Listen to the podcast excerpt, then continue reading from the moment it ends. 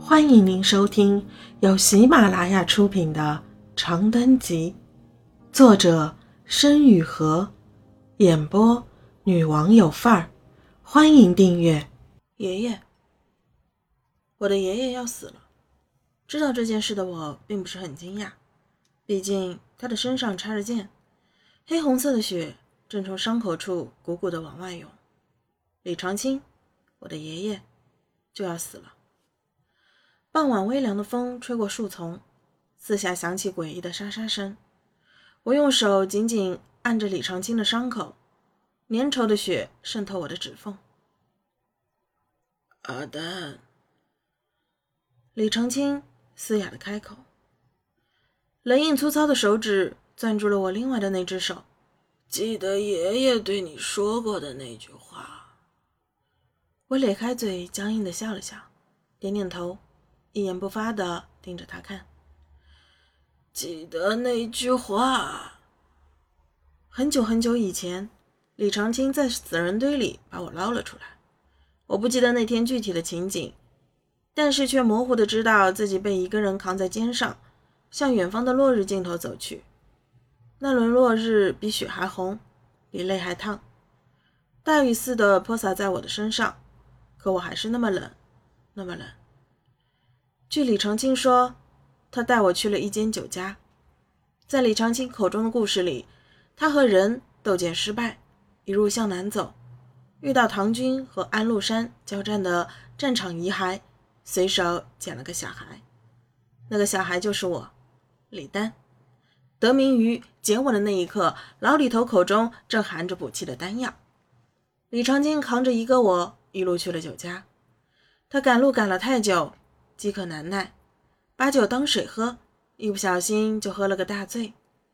桌上的酒盏倾倒侧翻，冰凉的酒液洒在我身上的伤口上，我呜呜地哭了起来。李长青就那么醉着，在一个嚎啕大哭的小孩身侧沉沉睡着了。在我长大一些后，李长青开始教我学剑。我不喜欢剑，但是没有办法，谁叫李长青从死人堆里把我捡了回来呢？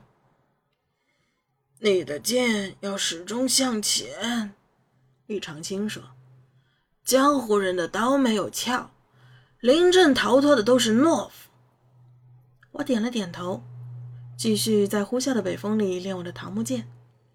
生活安稳了不到两年，李长青的仇家追了上来。我不知道他年轻的时候到底经历了什么事，他也不讲。但是江湖上处处都是他的仇家。跑！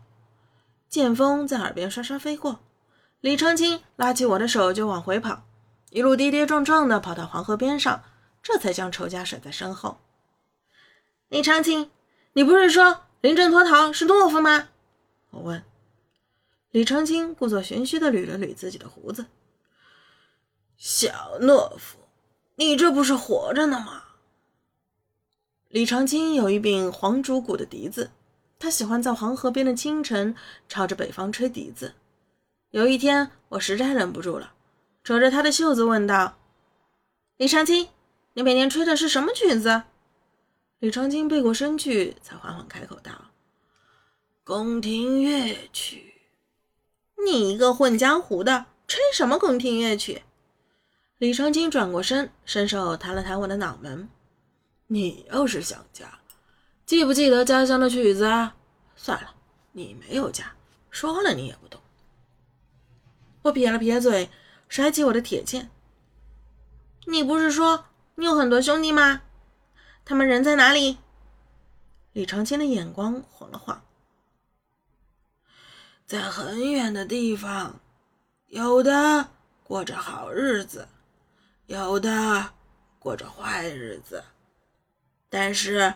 都没有我活得舒坦，每天逃来逃去，这也叫舒坦？小兔崽子，我有你一口吃就不错了，你求什么舒坦？李长青揪着我的耳朵，把我往上拎，我连连求饶，滚回一边去练我的剑。李长青要死了，那是一天清晨，他如同往常一样在黄河边吹他的宫廷乐曲。突然瞧见河对岸的远方涌起黑压压一片军队，好家伙，你的仇家到底是什么来头？我一边大喊，一边火速收拾行当。怎么那么多兵都来抓你？你管那么多做什么？跑吧！李长青甩一甩袖子，拉起我的手就往南跑。箭雨落下，李长青将我死死护在怀里。不一会儿，就有温热的体液从我的背心传来。你出箭了！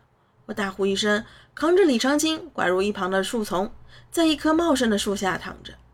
我用手紧紧按着李长青的伤口，粘稠的血渗透我的指缝。阿丹，李长青嘶哑的开口，粗糙冷硬的手指握住了我控制的那只手。记得爷爷对你说过的那句话，是哪句话？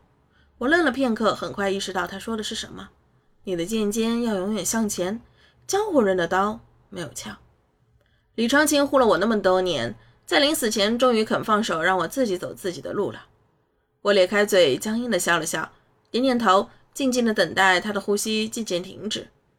李长青死了，我微颤抖的俯身贴近他的耳边。开口说了那两个字，我说：“爷爷。”我跪在李长青的身侧静了一会儿，然后拎起我的铁剑，走出树林。